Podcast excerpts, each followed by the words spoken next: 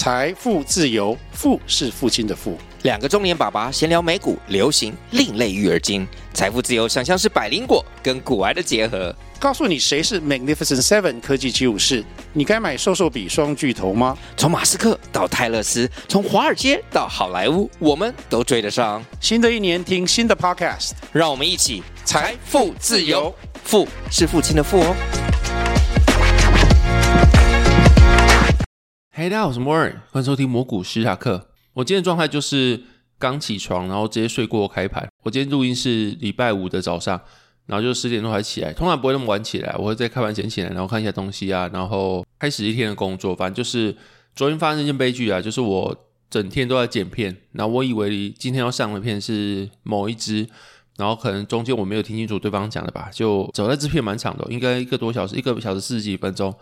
然后我剪了大概。我从早上十点剪到晚上大概九点吧，然后剪完之后发现，干我剪错支，然后我今天要上的完全没有剪，所以他妈我昨天又从十点剪到半夜三点才把片给安主，然后今天才有办法如期上片，所以说我昨天三点多才睡，就是真的是剪完一倒头就睡觉，而且剪片其实蛮花费心神的，就是那是一种你无时无刻都要监听这个字有没有错，然后把最字去剪掉，就是我蛮在乎这个通顺不通顺啊，所以我不会只剪段落空白段落。那也不会只剪一些细碎的怪声音，我是连赘字都会剪，多余的话都会剪，剪到每句话听起来都很精炼，就是不会有太多太多的不必要的词语，让整段话变得很繁荣。我不会，我就会剪到一个很顺的感觉，所以说我就会剪特别久的时间，然后也蛮花心神的，我觉得。所以说昨天剪完之后，就有种精疲力尽的感觉，尤其是这个状态维持了十几个小时啊，从十点到隔天三点，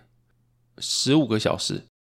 反正就是一个非常累的时间啊，所以说我现在状态就导致非常糟糕。可是最近有个比较聊表安慰的，就是上个礼拜不是在说股票大跌嘛，然后这个礼拜就迎来大涨，然后不出意外又出意外，就是你听到很多人说什么上个礼拜股票腰斩啊、毕业啊什么之类，这个礼拜又听到有人买不够，或是没有追到，或是在前一天停损这种新闻，你就真的觉得说你买股票就是一个应该这么讲好了，就是。你在市场上就是一个跟心态对做问题，所以说国外还会说什么，通常赚最多都是旺季的，就是股票旺季自己有买的人他是赚最多，为什么？他就可以穿越牛熊嘛。那有时候那种跌很多，套牢不想卖，然后终于反弹了，然后他又在。只涨一点的时候赶快卖掉，就是错过后面一大段鱼生鱼尾之类的。然后这种情况你可以常常看到在交易界是层出不穷啊。就是做股票本身就是一个违反人性的事情。我以前提过蛮多次，就是当你下跌的时候，你觉得很不舒服的时候，其实大家都跟你一起不舒服。然后这个就是大家集体人类共同表现。那为什么有人可以赚钱，有人不能赚钱？就是因为反人类的直觉嘛。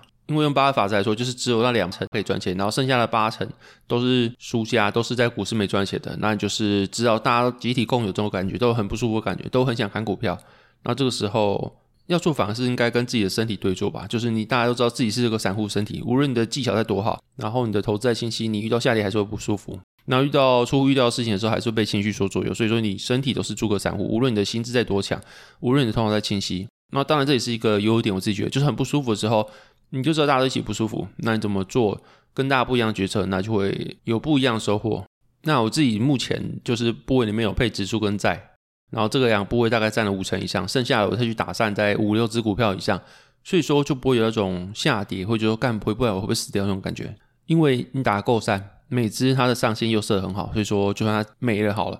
你也不会因为这样子没办法翻身，或是因为这样子爆炸，因为它就只顶多只是你的部位的十趴以下，然后有些看的很好很好的就十趴十五趴，就这个样子，也不会说什么多到一只股票重压二十趴三十趴，那这个爆炸的话，可能对你来说就是个蛮大的伤害。那我自己是没有一只股票会超过十五趴，所以我就觉得对我来讲还好啦。那这就是另外一种代替停损方法，就是基本上我买下还是不会停损，除非它的理由跟我不一样，不然股价下跌对我来说就不会是一个卖出的理由。就是因为股票下跌对我来说已经有受上限的保护，就是还好，然后还不太可能会腰斩下市等等之类，在实务上很难啊。所以说真的不如我的预期，我再把它砍掉，我就真的不会只是用股价下跌就当做我自己股票卖掉的手段。对我来说，可能股价这件事情就反而是其次。那我知道也蛮多价投的，他左侧交易就是从弱边开始交易嘛，就是下跌的时候慢慢接，慢慢接。那有时候接到真的快爆炸，或是接到就是心情会跟着股价去做起伏，然后搞得自己生活不能自理，每天看到这个股价很担心啊，或是晚上还要守着美股的涨跌，搞自己没有办法自由自己的生活。那通常就是买太多，就是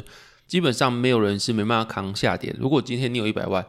你花一千块去买一张股票好了，那到下市你基本上都没感觉。就是说，如果你要真的持有一只股票持有很久的话，我自己感觉就是你要买少一点，就是你一旦买到超过你的耐受度，那这只股票一定抱不久。无论你有多好的心理层面，就算真的被你抱不好了，那也是压力很大，然后对你的生活有造成很大影响。那个东西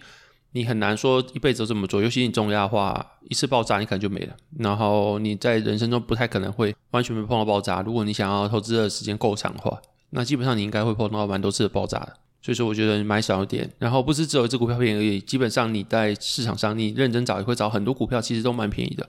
那为什么只重压一档股票？很大原因就是因为你没办法找到下一只那么便宜的股票，那可能就跟选股能力有问题。因为不可能只有一只股票便宜，我自己是这样觉得。那如果你想要一次翻身，重压很多档的话，为什么你不开杠杆，然后分散很多档，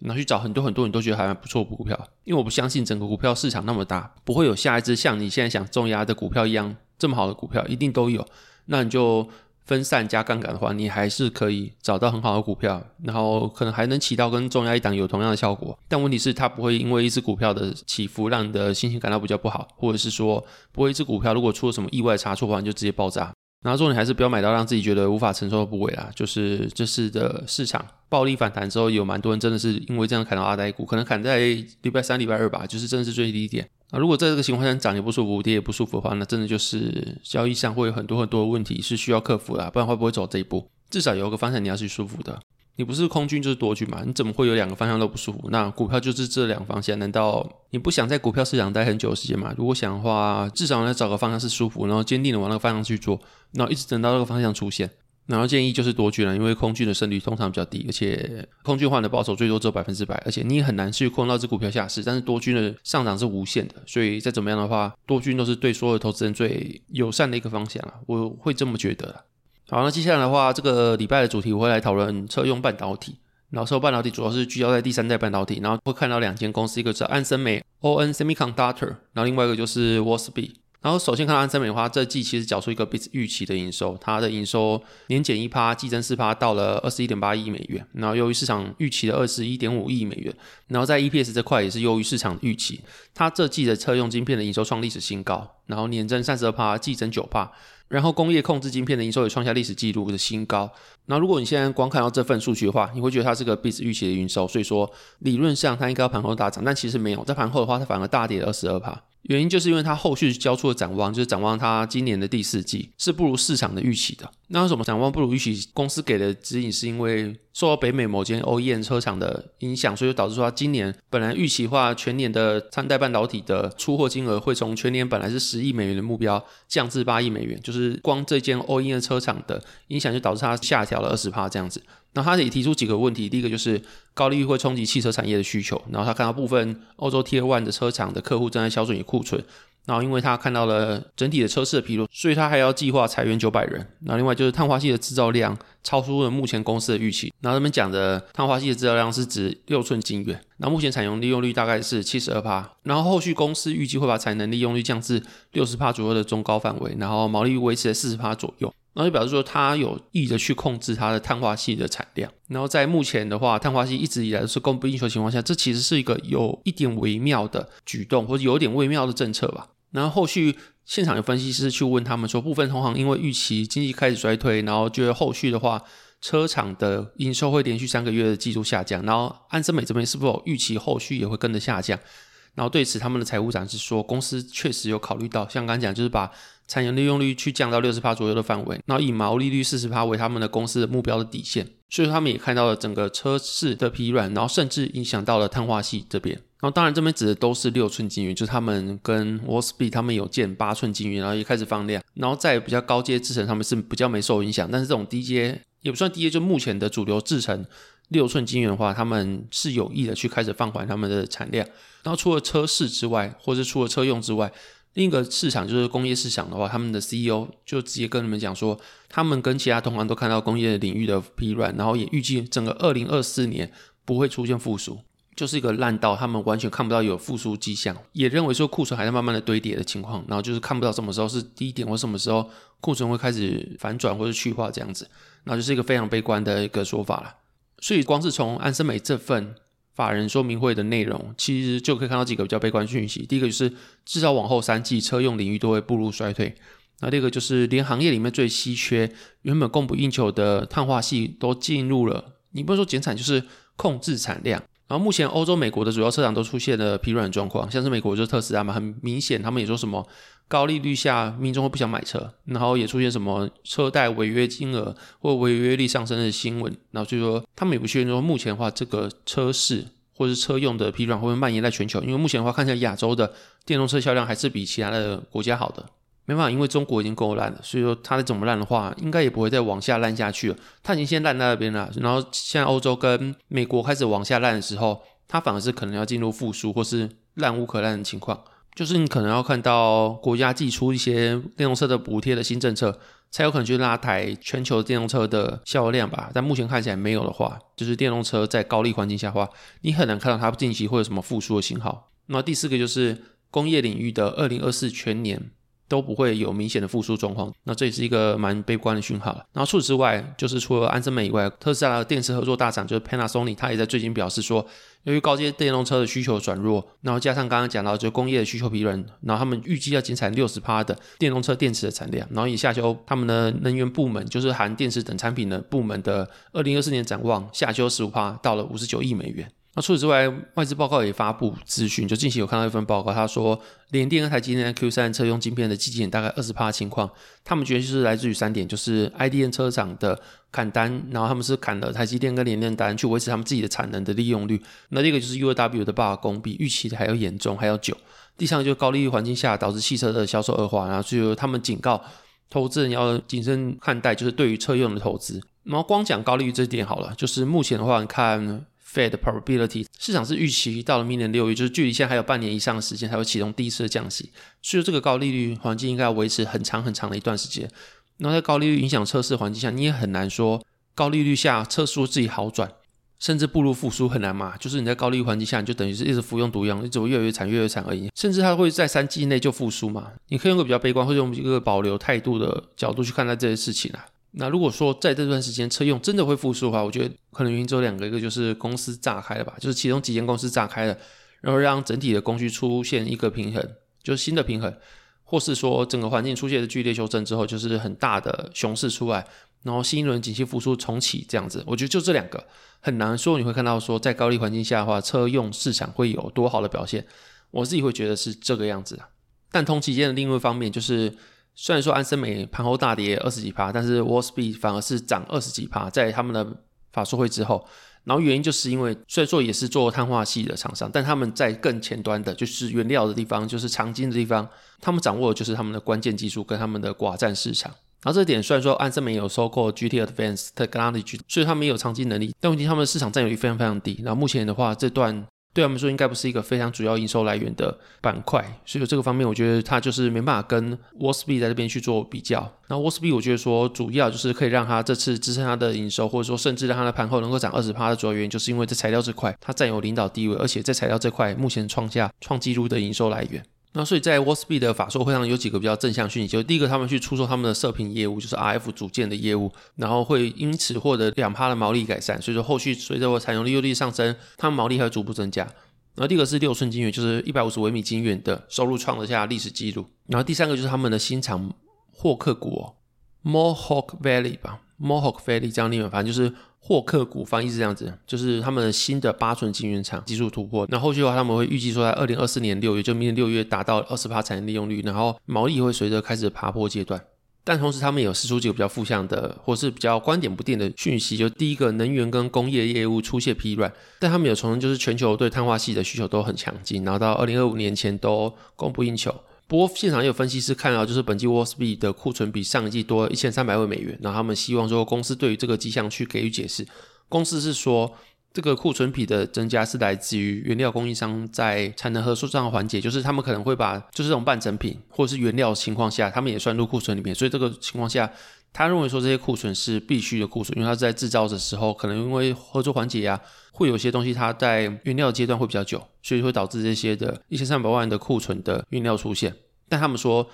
在制成之后，制成品上面他们没有看到太多的库存，然后他们也很尽速的要向下游的晶圆制造厂商去做出货。就他们会做那个累晶长晶，就是他们会做那个碳化矽基板，然后做完之后，他们再去给安森美啊，或是给一些什么易发半导体啊等等之类，他们去做他们的代工，比如说他们要做什么功率半导体啊之类，虽然 Wolfspeed 也有做，但是就是他是出原料，他自己也在做。那他原料出出来之后，其他人也会去做代工，就有点像是碳化系里面的台积电，他就是做晶圆代工，然后他的客户可能就下面这些，然后 Wolfspeed 他可能就是环球晶啊、台盛科啊这种上游的长晶的角色，但他的长晶是碳化系这个样子。所以整个产业链大概是这样子吧，所以他也会往下去跟他们发货，去发给晶圆代工厂这样子。然后总之就是以上这些内容都可以得到一致的结论，就是碳化系在就是六顺这边可能会在二零二四年初或中出现一个供需需求没有那么的跟供给有那么大的反差，就供需有进一步的去趋缓，没有太大反差的情况。那所以说这个也可以从安森美他对自家的六顺晶圆的